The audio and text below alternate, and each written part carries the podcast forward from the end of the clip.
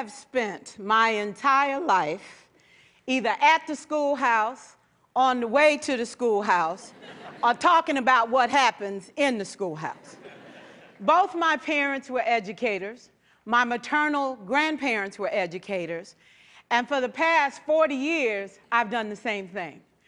And so, needless to say, over those years, I've had a chance to look at education reform from a lot of perspectives.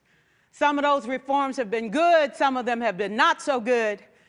And we know why kids drop out. We know why kids don't learn. It's either poverty, low attendance, negative peer influences. We know why. But one of the things that we never discuss or we rarely discuss is the value and importance of human connection, relationships. James Comer says that no significant learning can occur without a significant relationship. George Washington Carver says all learning is understanding relationships. Everyone in this room has been affected by a teacher or an adult.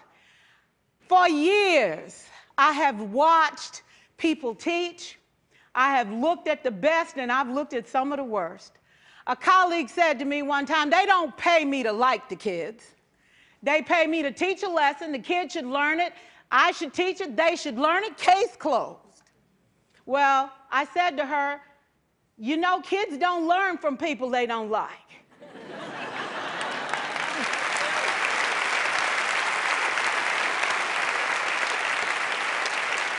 she said, that's just a bunch of hooey.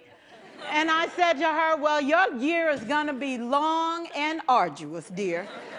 Needless to say, it was. Some people think that you can either have it in you to build a relationship or you don't.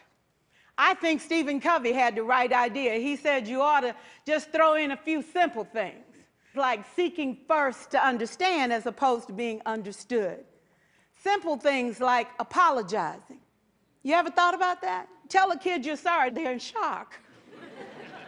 I taught a lesson once on ratios. I'm not real good with math, but I was working on it and I got back and looked at that teacher edition, I taught the whole lesson wrong. so I came back to class the next day and I said, Look, guys, I need to apologize. I taught the whole lesson wrong. I'm so sorry. They said, That's okay, Miss Pierson. You were so excited. We just let you go.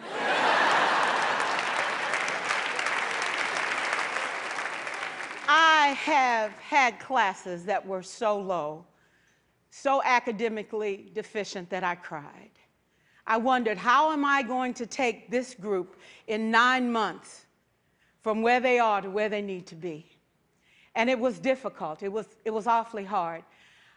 How do I raise the self esteem of a child and his academic achievement at the same time? One year I came up with a bright idea. I told all my students, You were chosen to be in my class because I am the best teacher and you are the best students, they put us all together so we could show everybody else how to do it. One of the students said, Really? I said, Really? We have to show the other classes how to do it. So when we walk down the hall, people will notice us. So you can't make noise, you just have to strut. And I gave him a saying to say, I am somebody. I was somebody when I came. I'll be a better somebody when I leave. I am powerful and I am strong. I deserve the education that I get here. I have things to do, people to impress, and places to go. And they said, Yeah. you say it long enough, it starts to be a part of you. And so,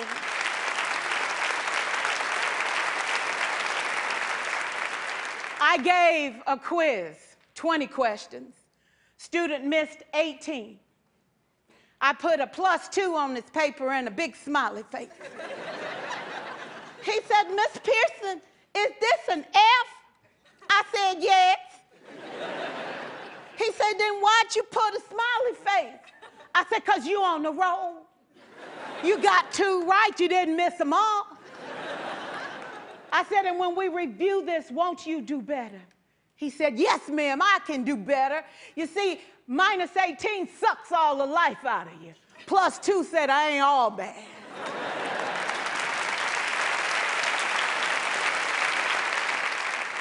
four years, I watched my mother take the time at recess to review, go on home visits in the afternoon, buy combs and brushes and peanut butter and crackers to put in her desk drawer for kids that needed to eat, and a washcloth and some soap for the kids who didn't smell so good. See, it's hard to teach kids who stink. and kids can be cruel. And so she kept those things in her desk, and years later, after she retired, I watched some of those same kids come through and say to her, You know, Miss Walker, you made a difference in my life. You made it work for me. You made me feel like I was somebody when I knew at the bottom I wasn't. And I want you to just see what I've become. And when my mama died two years ago at 92, there were so many former students at her funeral. It brought tears to my eyes, not because she was gone, but because she left a legacy of relationships that could never disappear.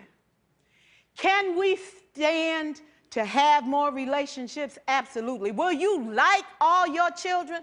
Of course not. and you know your toughest kids are never absent. never. You won't like them all, and, and, and the, the, the, tough ones show up for a reason. It's the connection, it's the relationships. And while you won't like them all, the key is they can never, ever know it. So teachers become great actors and great actresses, and we come to work when we don't feel like it, and we listen to policy that doesn't make sense, and we teach anyway. We teach anyway because that's what we do. Teaching and learning should bring joy.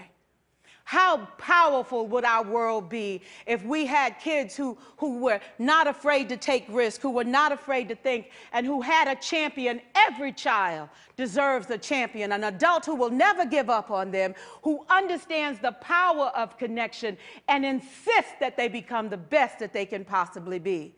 Is this job tough? You betcha. Oh, God, you betcha. But it is not impossible. We can do this. We're educators. We're born to make a difference. Thank you so much.